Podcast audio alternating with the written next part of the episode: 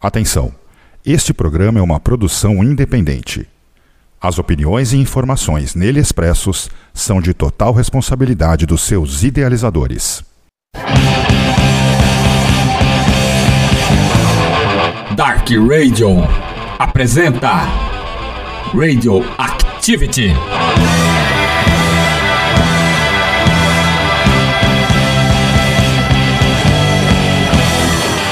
Merciful Fate.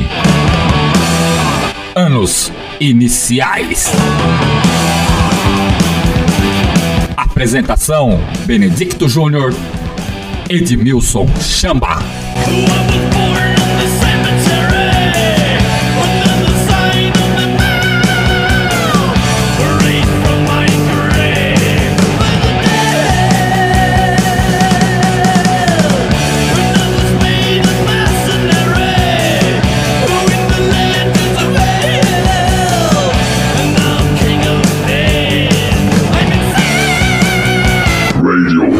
是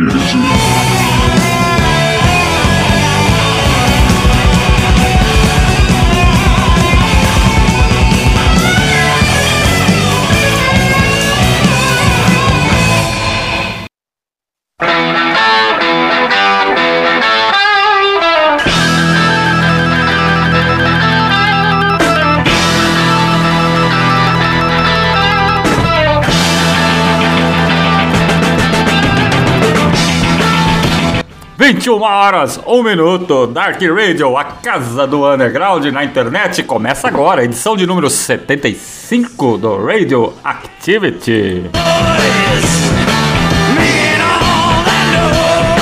Especial Merso Fate, anos iniciais.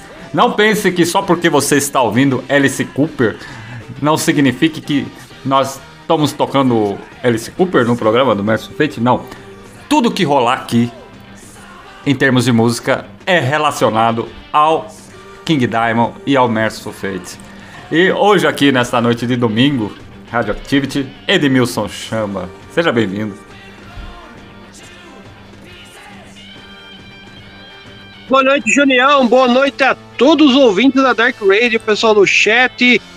Vamos trazer aí muitas curiosidades dos anos iniciais Merciful Fate, fatos assim que vão mexer com todos vocês e deixá-los mais ávidos para ouvir as nossas histórias de horror quando É. tiver as próximas edições. Prometendo.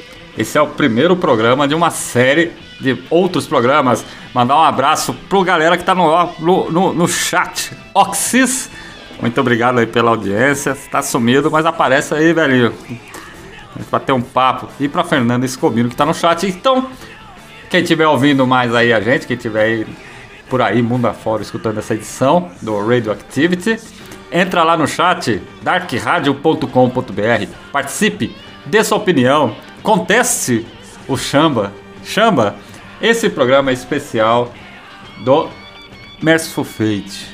Mas não é somente o Merciful Fate, é a história por trás disso, como surgiu, como se originou, da onde veio a história do, do, do King Diamond, cara. Como é que o espaço aí é todo seu. Conte pra nós essa história e as coisas curiosas que ninguém imagina que realmente era assim naquele tempo, ou que isso aconteceu, que foi assim, foi desse jeito. Fique à vontade, meu querido. Vamos lá. Isso nos remete na adolescência de Kim Ben Spitzen, um, um jovem adolescente de família humilde na Dinamarca. Ele cresceu ouvindo muitos programas de rádio, tá? Foi aí que ele foi conhecendo bandas como Black Sabbath. Na opinião dele, o Black Sabbath, quando ele começou a pegar o primeiro disco do Black Sabbath, muitos amigos adolescentes olhavam assim e falavam assim: não, É. cara, isso daí é um negócio meio demoníaco. É mesmo? E ele virava assim e falava assim: não, mano, pra mim é uma coisa natural. É como eu estivesse aqui na- olhando na, na colina ali embaixo, ali, a paisagem. Isso não é assustador, não.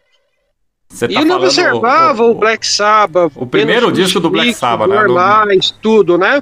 Você fala o primeiro disco do Black Sabbath, né? No, em 1970, Era o né? disco do Black Sabbath, exatamente. Aham. E ele, ele enxergava da seguinte forma: ao mesmo tempo que, ele, que os amigos achavam que era uma banda que trazia algo meio demoníaco, ele olhava assim os crucifixos em ordem e falava assim: Ah, eu acho que os caras devem estar querendo um pouco de proteção, né? Sei. E, cara, ele, ele era normal como qualquer um de nós.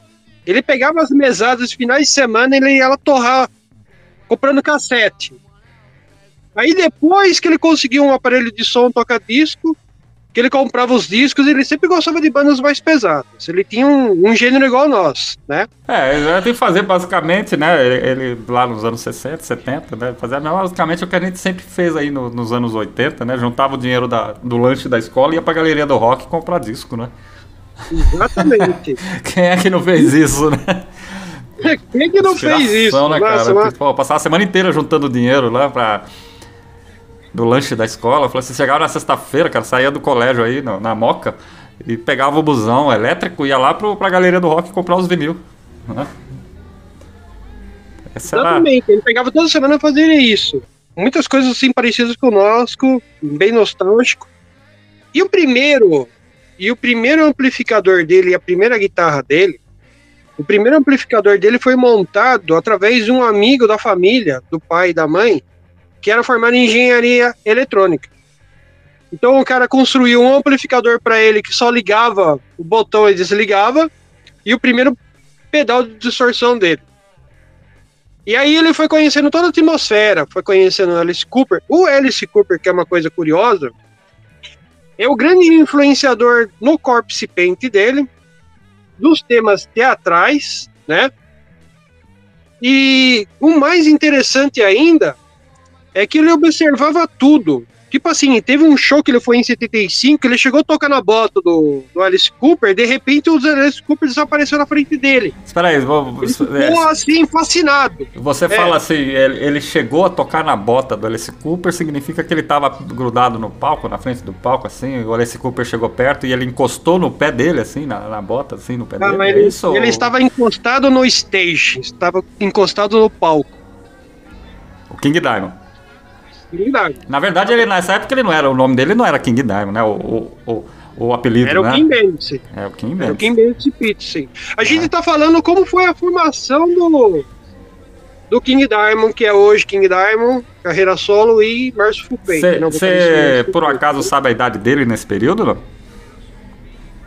Olha, gira aí em torno de mais ou menos uns 15 anos. Caralho, 15 anos. Né? Digamos assim, 15 anos? Não, eu vou falar pra você, eu acho que eu acho um pouquinho mais, viu, pelas contas, viu? Tá. Eu, vou, eu vou calcular certinho, eu vou te falar. E Tá. aí, sobre esse Cooper seria isso, porque ele fica encantado. Tem uma coisa curiosa também, que o Peter Gabriel entra nessa história.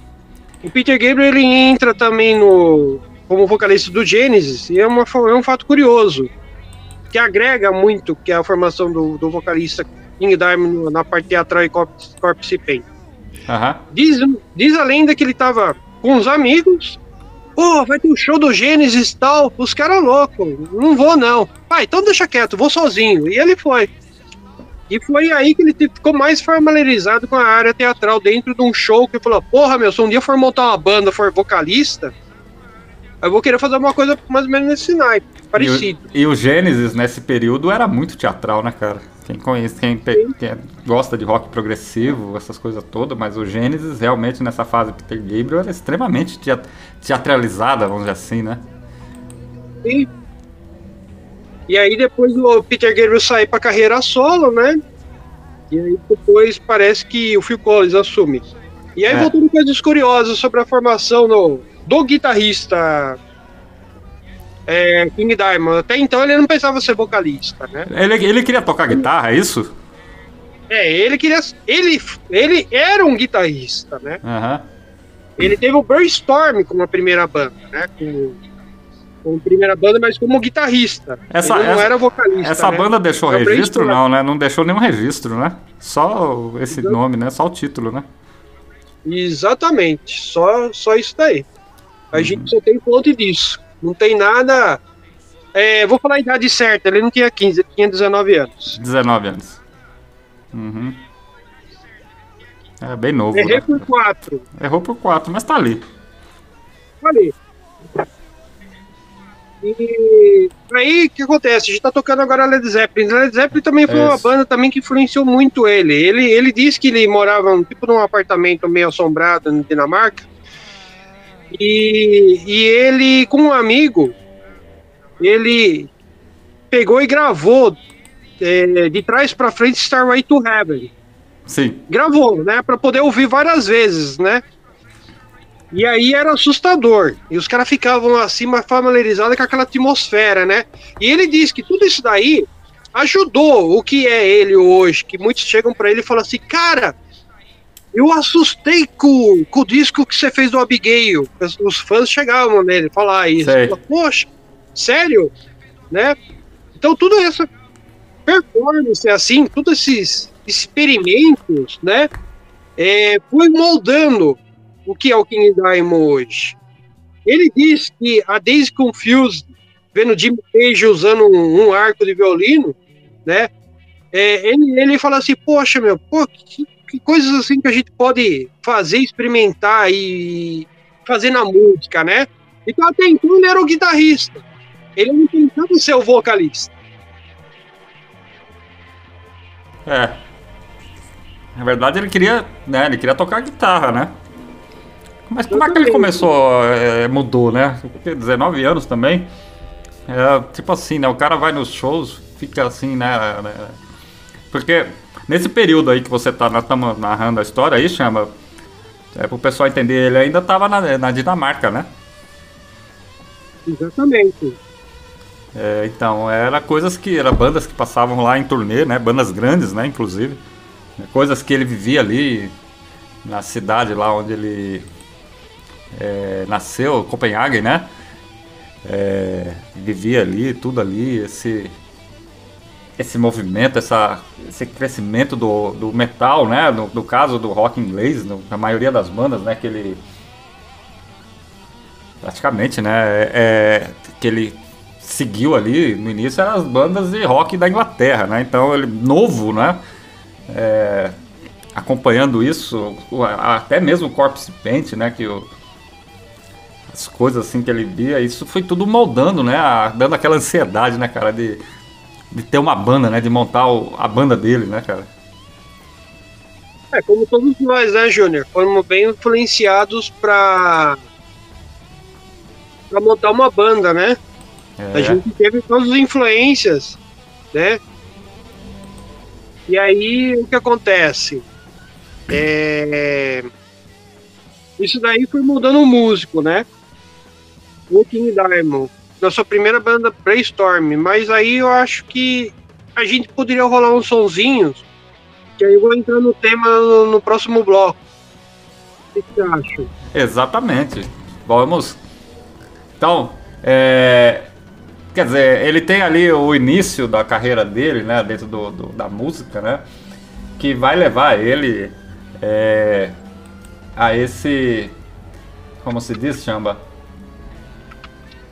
é, aonde, o que seria, o que viria a ser, né, vamos dizer assim, primeira banda que ele realmente tocou. E se preparem. É, tem um, uma, tem um fato curioso aí que a gente vai trazer. Porque É. além do brainstorm, quando ele sai do brainstorm, quando acaba o brainstorm, que ele tá só com a guitarra dele, ele, como qualquer outro que já tem alguma história parecida, tipo, ah, vou procurar outro lugar para tocar, né? Isso. E é esse, esse assunto que a gente vai trazer no, no próximo bloco. no nosso próximo bloco aí. Mas Tá. aí a gente selecionou umas musiquinhas legais. Mas o bacana foi que a gente tocou de fundo aí Alice Cooper, que deu certo pra gente falar de Corpse Paint. E eu vou Isso. falar uma coisa curiosa pros nossos caros ouvintes, falando Ah. sobre Corpse Paint, né? O primeiro Corpse Paint não foi Alice Cooper, não foi o Kiss, não foi Molhados no Brasil. Não, não foi. Galera, vocês sabem quem foi? Então Fala, fica. Não fala, Eu não fala o nome, no- não. eu. Não não fala o nome, fala, no- fa- deixa pra falar no próximo bloco aí, vê se alguém lá no chat. Entra lá, www.darkradio.com.br. Quem foi o primeiro cara no mundo a usar Corpse Paint? Tá lá. Nem ele sabia. É. Então, fica a dica aí.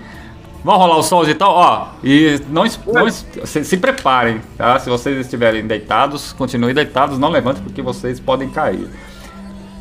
Então vamos lá. Radioactivity, 21 horas 14 minutos, edição de número 75. Merciful Fate, anos iniciais, parte 1. Never nocturnal and nameless. Except for the Ripper. Radioactivity.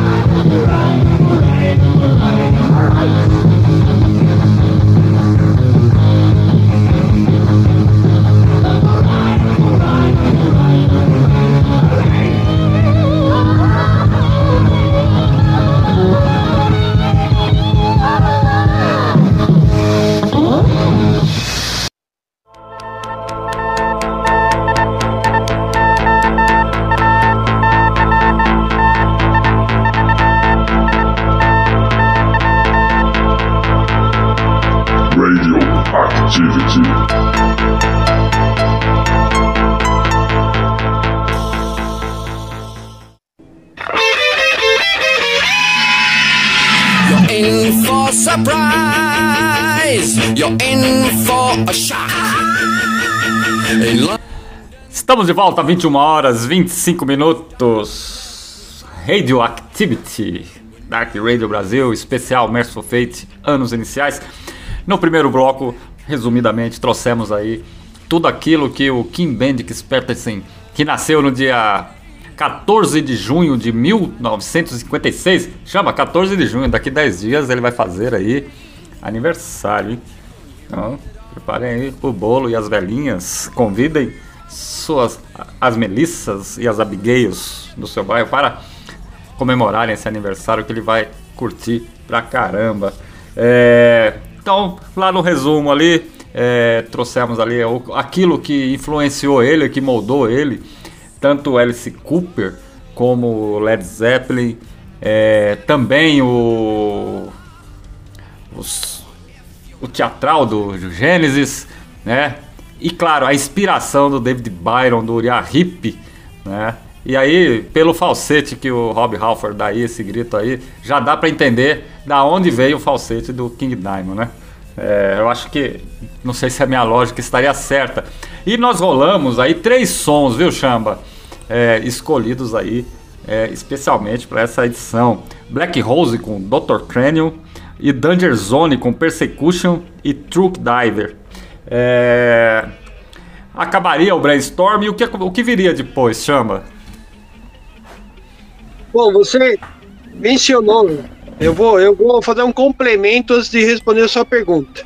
Aham. Dia 14 de junho, realmente alguém vai fazer aniversário de 67 anos. Então quando você vai falar de alguém, você fala quando a pessoa faz aniversário. É, 67 anos. 14 de junho. 67 anos, 14 de junho. Fica a dica, aniversário, se faz na data. Fique 10 dias aí para o aniversário dele. Mais uma semana a gente Então- faria até no dia do aniversário dele, no programa. É, é certo a gente fazer outro radioactive no aniversário dele. Exatamente. Poderia, né? Porque dia 12 cai numa segunda-feira, então, quarta-feira, fiquem ligados, caros amigos ouvintes. É aniversário do King Diamond. Todo mundo dando parabéns pra ele aí. Então, falando sobre as coisas que você me perguntou, sobre as influências, tem Judas Priest, tem o David Byron. David Byron é o ícone, o ídolo do King Diamond. Aham. Ele chegou a ver de 5 a 6 shows do Ira Hip na Dinamarca. Ele ficava admi- admirado com a performance do Byron cantando, né? E foi dali que ele já foi é, botando na cabeça dele se ele fosse um vocalista, né?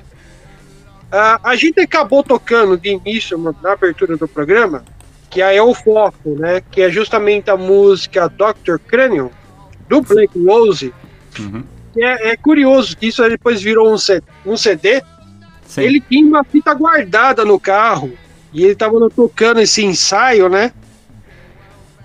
E aí mostrou para uns amigos, os amigos ficaram loucos. Nossa, me arruma uma cópia disso, tal. Falei, não, não, não, não posso, não posso. Cara, você tem que fazer isso aí virar um, um CD, um disco, cara. Pô. E aí ele realmente acaba se rendendo e, e ficou pensando assim, né?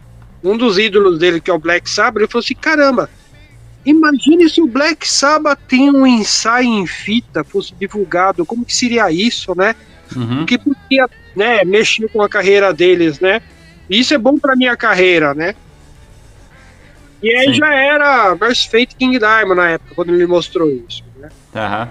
Mas isso é bem antes, né? Oi? Isso é bem antes, né? É. O Black Rose foi um fato curioso que, como ele era guitarrista, tinha lá uma banda procurando um vocalista. E aí ele foi lá com a guitarra, pensou, ah, vou chegar com a guitarra, falar que eu vou ser vocalista e vou, vou, vou cantar e vou tocar, né? Uhum. Os caras não. A gente quer um cara pra cantar de Purple. Você gosta de Purple? Sim. E aí ele fez um ensaio com os caras, né? Foi a primeira experiência dele. E ele arrebentou a voz dele cantando Space Trucking do Deep Purple. né? Isso. É, E aí ele começou a entender o que era cantar, né? Foi essa primeira experiência como vocalista. Tanto inclusive- que se você pegar o Black Rose, para quem ouviu Black Rose, é uma influência muito grande ali de Deep Purple, né? O foco dos caras, o guitarrista da banda do Black Rose era fanzaço de, de Blackmore Uhum. e tem as pitadas de Wira Hip, né? Sim. Que aí ele começa a desenvolver o que ele via nos shows com o David Byron, né? Mas num show do Black Rose, justamente na música Road Life, na hora que acabou o show, foi um cara lá, um fã lá que tava lá assistindo o show, lá falou, cara, você usar os seus falsetes. E ele não sabia o que era isso, porque o King Diamond ele sempre foi autodidata. Né? A gente vai falar sobre esses programas, né? Hoje eu vou falar especificamente sobre isso, para não pular a fase 2 e a fase 3 dos nossos programas. Aham. Ele não sabia o que que era falsete. E o cara falou, é, suas notas altas. E ali ele começou a lapidar. O que ele é o rei diamante, né?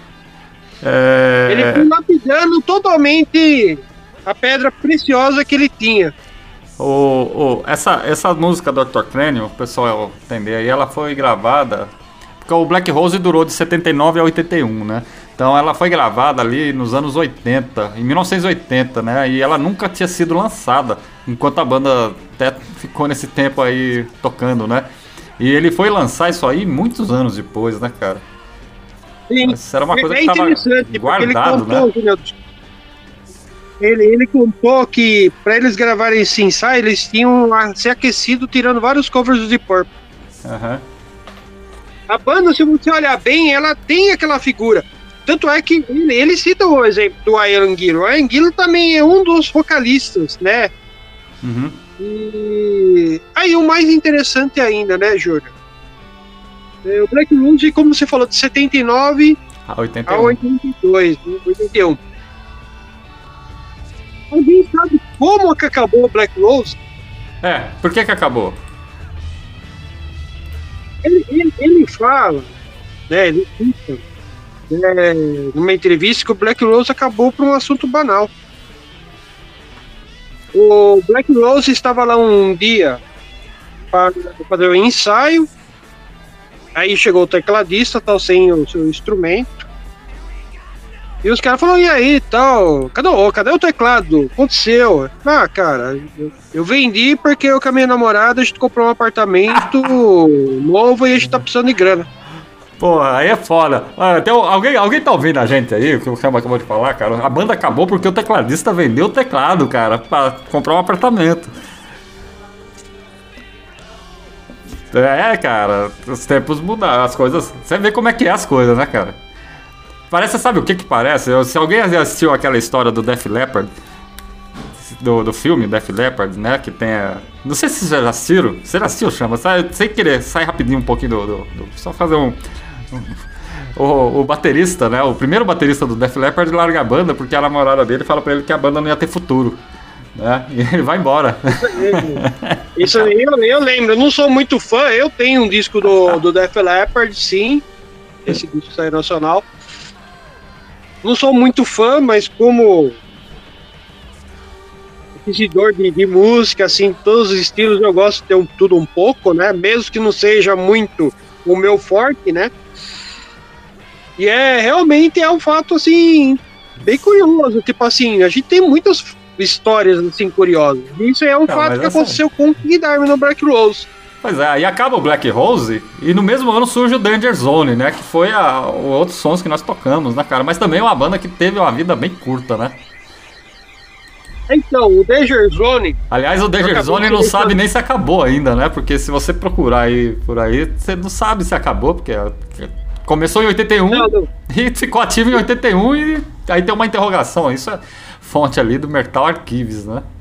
não, não, não, não acabou. Esse detalhe talvez a gente fale no final do nosso programa. Eu Aham. toquei o Danger Zone pra deixá-los agraciados com a, com a linha de músicas que a gente quer trazer aqui nos programas para vocês, sabem, caros ouvintes.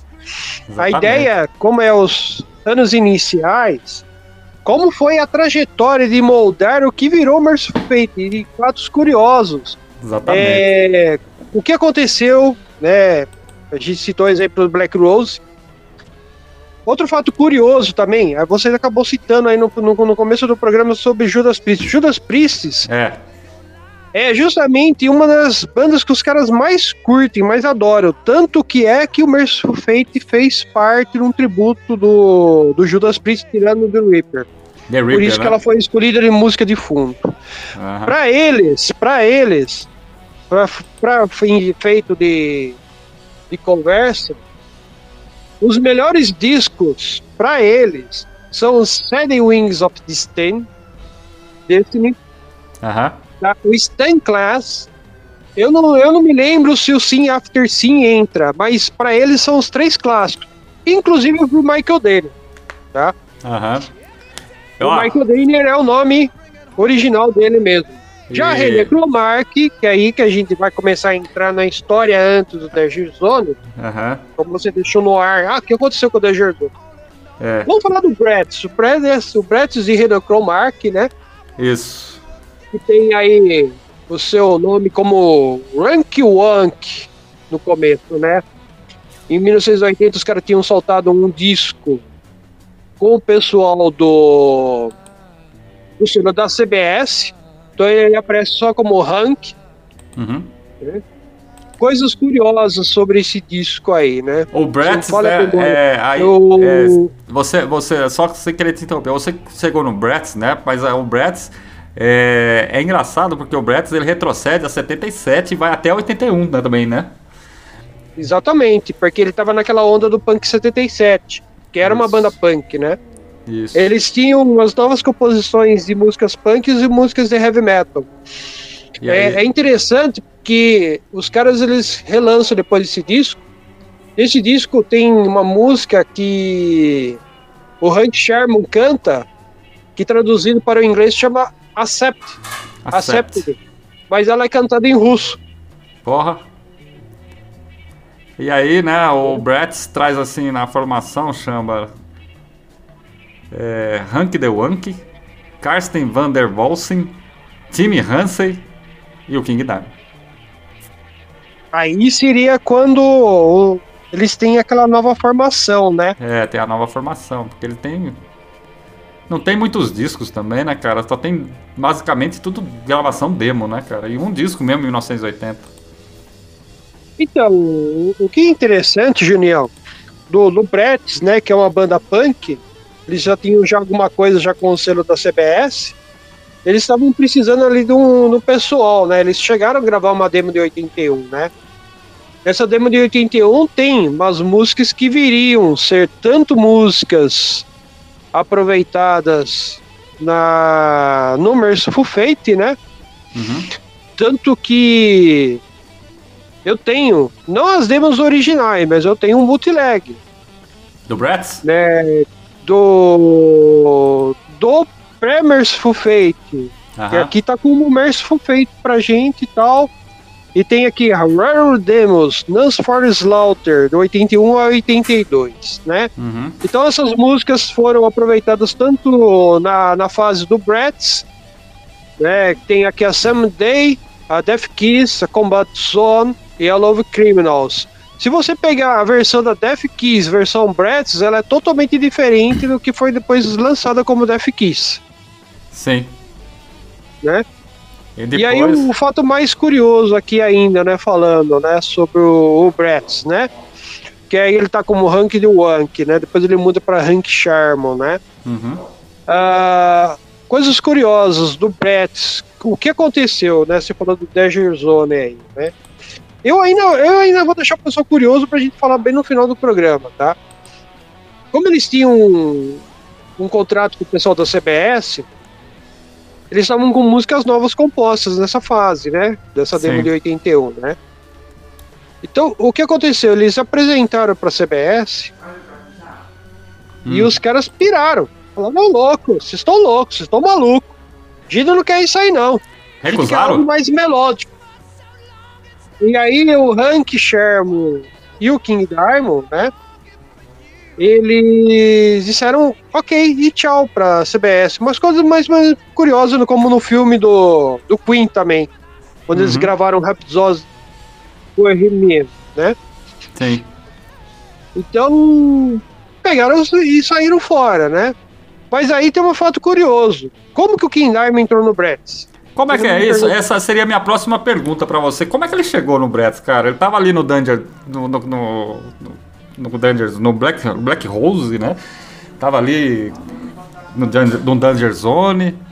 E você pode. é, depois, pessoal, se vocês tiverem curiosidade de pesquisar, todos esses músicos que passaram por todas essas bandas, todos eles, ou a maioria deles, ou parte deles, foi a base do Merciful Fate. Não, mas como é que o King Diamond chegou ali no Bratz, cara? Uma banda punk, inclusive, né? Então, o que aconteceu foi assim: o... todos esses caras foram bem assessorados, ou talvez mal assessorados, como no passado também. Tem histórias também de, de pessoas que deixaram eles é, em mal, em mal len- lençóis. Não é só aqui, não, que, que o pessoal cai matando em cima de pau, ó, tal cara pro tal produtor, ou isso, aquilo. Mas tem fatos curiosos que a gente vai trazer nos próximos programas foi através de um empresário do Bratz que viu o Black Rose e ele viu um vocalista. Né, no Black Rose. Depois ele ficou sabendo Sim. que o Black Rose tinha se dissolvido e tal. Eu falei, caramba, eu vou atrás desse vocalista. Eu gostei dele, eu acho que tá, vai, vai, vai cair legal pra, para a entrada do Bretts, né? Por quê? Porque que os caras pretendiam na época? Como o trabalho do Black Rose era um pouco mais naquela linha de Purple, Blue Oyster e assim por diante, William Heep e tal, e os caras da CBS também queriam né, algo mais melódico, então eles falaram assim, ó, Hank Sherman, tem um vocalista aí, eu vou entrar em contato com ele. Foi através desse empresário do Bretts que King Diamond entrou e conheceu o Hank Sherman. Certo. É bem legal isso aí, cara. Mandar um abraço pro Afonso que tá lá no chat. Né? Ele comentou, esses caras sem querer se tornaram, né? Não entendi muito bem, mas. Isso aí, um abraço também pro Oxys e pra Fernanda Escobino. Chama, estamos com 6.651 ouvintes nesta noite de domingo, Radio Activity especial Vou, vou mandar um abraço para todo mundo que tá lá no chat, Fernanda, Oxys, o Afonso. E um abraço pro meu amigo Flávio Alves Barbosa, que tá aí conferindo a gente aí, que mandou um salve aqui para mim também, em, em off. Obrigado aí por, por todo mundo que tá prestigiando o programa aí. Talvez seja o que o Afonso falou, de repente foi o destino misericordioso que uniu eles. É, e deu muito certo, viu? Deu muito certo. Tudo isso é, levaria aí ao Merciful Fate, né, Chamba? Sim, exatamente. A gente vai de som agora, Junião? Vamos de som agora. Nós vamos rolar ainda Danger Zone e vamos rolar o Bratz. Vamos rolar do Danger Zone Kill It For Love e Not Amusing. E do Bratz Death Kiss. Vamos ver se vocês conhecem essa música aí do Bratz aí, o Death Kiss aí pra vocês. Vamos lá, Chamba. Bora, vamos sonzeira. Então vamos lá. Radioactivity, Dark Radio, a casa do underground na internet. Participem, dá tempo. www.darkradio.com.br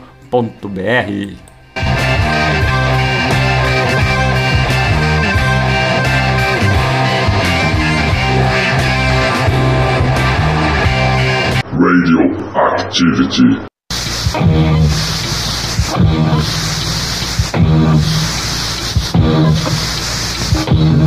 People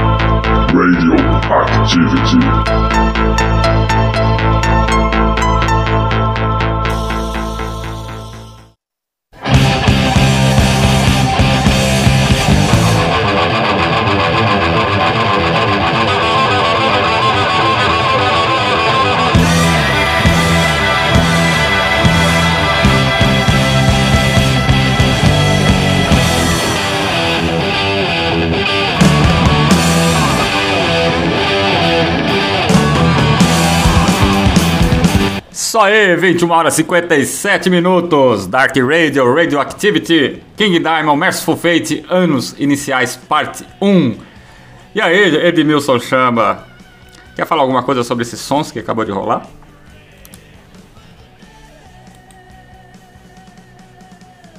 Boa noite aí. Sim, claro. Gravações assim, bem interessantes, antigas, antológicas. Assim, bem das raízes e entranhas, indo até o inferno. Isso. Quem, quem que, que gosta de Merciful Fate e de King Diamond, ou gosta de qualquer outra banda, deve fazer o mesmo, né? Deve procurar aquele, até aquele material mais tosco que você pode encontrar, porque essas relíquias, essas raridades, assim, remete tudo o que a gente falou no início do nosso programa, né? É Isso. interessante que uma dessas músicas aí que, que a gente trocou, ela, elas são acreditadas às vezes com o nome de Runaway Uhum. ou Honey Free. Né? A Death Kiss já da versão Bratz, dá pra perceber ainda que ela tava ali bem no início, né? É. Ela fez parte do Bratz. Ela teve outras versões antes de chegar lá no Merciful Fate, né? É, exatamente. Mas, aí que tá, Júnior. A gente tinha prometido no final do programa falar da origem do Corpse Paint pro pessoal. Acho que chegou nesse bloco, né? Que a gente vai É. falar, né? Quem que é o primeiro Corpse Paint, né? Isso. Ninguém respondeu? Então pode falar. Não, não, não respondi ainda, mas se alguém do chat quiser arriscar ali, não vale consultar o Google, tá? É. Não vale. Não vale consultar o Google. Vale consultar um fonte, um livro, uma coisa assim, né? A Fernanda Scubino gosta muito de livros, ela entende o que eu quero dizer.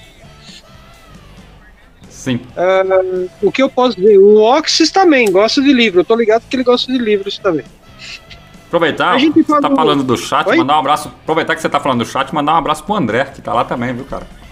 O André Luiz, também aí. O grande vencedor da Copa do Mundo Locutores Dark Radio. Exatamente. Quem foi? André. Quem Um abraço. Ele, meu ele ganhou o prêmio, mas qual foi a banda que ganhou o título, né? Da Copa do Mundo? Locutores Dom? É, é uma banda que vai fazer 40 anos no dia 30 de outubro, É. com esse disco. É a banda que a gente tá trazendo com esse disco faz dia 30 de outubro, 40 anos. 30 de outubro. Qual é, o- qual é o disco? A gente vai trazer nos próximos Nos programas. próximos programas, isso. Chama, mais alguma curiosidade sobre esses primórdios do, do, do, King Diamond, do King Bendix Peterson? Então, a gente entrou no Bretts, a gente tem. Você tinha perguntado da Gerzone e eu vou falar sobre o Corpse Paint. O Corpse Paint, o primeiro Corpse Paint. É, que eu posso falar aqui pra vocês? O nome do cara. É um cara que, que trabalhou, que, que, que era conhecido mais como um músico de rock, de rock and roll, rock progressivo. Arthur Brown, em 19... 1968. Depois dele, quem foi? Alice Cooper, Alice Cooper. 1973. Depois do Alice Cooper, 71, me parece. Deixa eu ver aqui certinho. Eu tô na memória seria isso daí. depois do Alice Cooper, o Alice Cooper foi em 1973. 73, não errei. Aí depois tem o Kiss. Gene Simons, ou Kiss inteiro. O King 1900 Diamond e... é nos anos 83, mas nos anos 80 já, 79 É. 80, ele já tava com o- com o Black Rose, né? Então ele fazia já uma maquiagem que todo mundo achou que ele tava copiando o Kiss, né? É. É assim, pela, pela cronologia, galera, é, do Corpse Paint, o King Diamond foi a quarta. O quarto headbanger, ou quarto músico a usar a cara pintada, o corpse paint, branco e preto, tá? Na cara, na história do rock and roll e do metal. Porque depois dele veio, né? Sim, depois dele veio Celtic Frost, Hellhammer, Mayhem, Darkthrone, Mortal, e aí por aí à frente. É, aí, aí a gente poderia falar sobre dois brasileiros, só que os molhados, né? A parte Isso. mais old ali, aqueles anos 70, 60 e pouco, né? Perto dos anos 70. E aí a gente tem o sarcófago, né? Sarcófago, mas aí a gente. É, tirando o sarcófago, mas sarcófago é lá nos anos 80, né? 86, né? Por aí. Logo depois, né? Inclusive. Um pouco tempo depois, aliás, né? Se for levar em consideração que deram aí 1983 para esse corpse paint do King Diamond, mas ele já usava antes, né? Pelo menos é o que eu entendi. Bom, Edmilson Chamba, estamos chegando ao final desse Radioactivity, 22 horas, 3 minutos. O que E aí tem o fato curioso que você perguntou pra mim, desculpa interromper você, do Danger Zone, né? é do Danger Zone. Que aí é muita informação, a gente foi fazendo o programa e deixando certas informações assim para uma, pra uma hora mais específica. O Danger Zone realmente era uma banda paralela ali, que tinha o Michael Denner, o Timmy Gerber Hansen, né? E se não falha a memória, o baterista já não era o Kim Hans, era um outro baterista, tá? Uhum. que era o Old Nick Smith. Então, o que aconteceu? Como que é a história curiosa? O Michael Denny tava lá, o Power Trio, né? E aí eles estavam para gravar cinco músicas do Danger Zone. E o Brett, eles já tinham, na época, já separado as três músicas punks, tirado fora, né? E deixou só as músicas heavy metal. Que foi aí que foi a grande dissidência com a CBS. Que eles apresentaram pra gravadora, a gravadora, ah, não, a gente não quer isso aí, a gente quer música mais melódica. Isso aqui não vai vender. Né? Então eles já tinham separado as músicas deles dos Bretts e tal. E o Danger Zone com o Michael Dane, eles já tinham as composições deles. As cinco músicas. Só que eles precisavam de mais uma guitarra pra gravar. Quando eles convidaram o Hank Sherman, né, falaram, tem um vocalista aqui comigo. E ele levou o King Diamond pra gravar, pra dar uma força no Danger Zone. Né? E aí foi aí que casou, entendeu? Deu a química entre eles, né? E aí o Danger Zone absorveu o Hank Sherman e o Kim Ben Spitzen, ou o René Cromark e o Kim Ben Spitzen, no caso Hank Sherman e King Diamond, né? Agora, o, o que a gente pode falar sobre o Merciful Fate? Vamos deixar pro próximo programa, né? próximo programa. Aqui eu tenho os comentários do André Chama. Abraços, Chama e Benedicto. Que honra estar aqui com vocês. Hoje é meu dia de folga no McDonald's, do McDonald's, e quero ficar aqui com vocês. Merciful Fate é a raiz do black metal, na minha opinião, depois de Venom. Cara, que aula, sem palavras, programaço. É, nós chegamos agora no final. Chamba, consideração. Próximo programa já começaremos a contar a história do Merciful Fate. Pegaremos aí um pouquinho desse finalzinho, né? Desse, vamos fazer assim uma recapitulação, né? Do, desse primeiro programa, o pessoal entender o contexto do segundo. Mas aí já não entraremos um pouco no Merciful Fate, contando a história do Merciful Fate, a origem. Quando foi que esses caras todos, entre Black Rose, Bratz, Danger Zone, se juntaram para formar aí o que viria a ser o Merciful Fate, né? Né, Chamba? Exatamente. E uma das bandas assim que realmente eles conseguiram chegar onde eles queriam, tá? Na época eles eram fãzaço de Judas Priest. Citei os exemplos aqui dos melhores discos do Judas que eles acham assim formidáveis. É uma banda britânica de heavy metal, da New Wave of British Heavy Metal. E a gente tá falando de clássicos, álbum foda. Então, álbum foda, você pega Judas Ascending Wings of Destiny, sim, After Sim, e Standing Class, na concepção de King Diamond e Michael Daniel. São Aham. palavras deles, hein? Ó, chegando aí, a Fernanda falou assim, mas já tá chegando ao final, aguardando ansiosamente, aqui pelos próximos programas. Em breve, em breve nós vamos aí. Não vai ser todos de uma vez, né? Porque senão tem que criar uma certa, um certo mistério, uma certa ansiedade na galera, né? Mas, Chamba, considerações finais. Sim, agradecemos a todos que participaram indiretamente e diretamente da nossa programação na Dark Radio. Fiquem ligados à programação durante a semana. Passem, indique para os amigos a Dark Radio. Agradeço a todos que estão no chat. E é lógico, don't break the wolf and stay heavy nine. Muito bom. E não deixe de acompanhar aí a reprise que vai estar lá no Spotify, Apocalipse Press, Dark Radio Brasil, a reprise desse programa aí. Se você perdeu, quer ouvir de novo ou escutou apenas um pedacinho, né, Oxys? Quer pegar de novo? Então entra lá.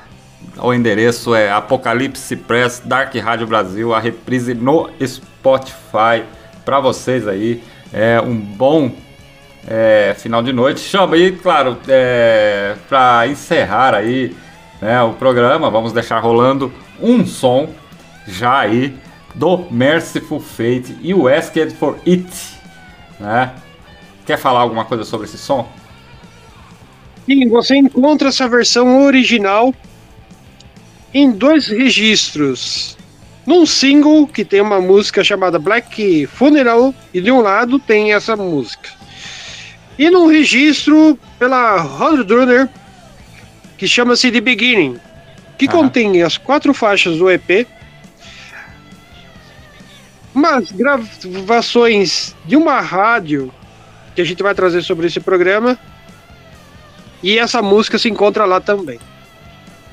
Então é isso aí. Então, Hellbangers, galera, fiquem ligados aí.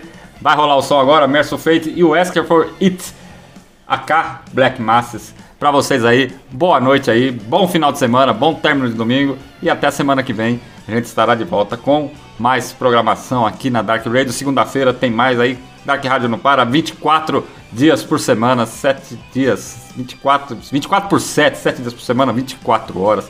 Chaba, muito obrigado e até o próximo programa, cara.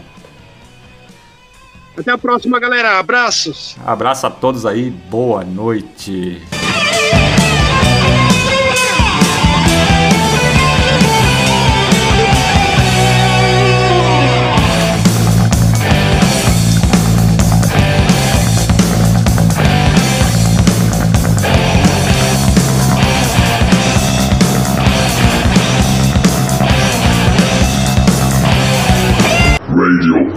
Radioactivity.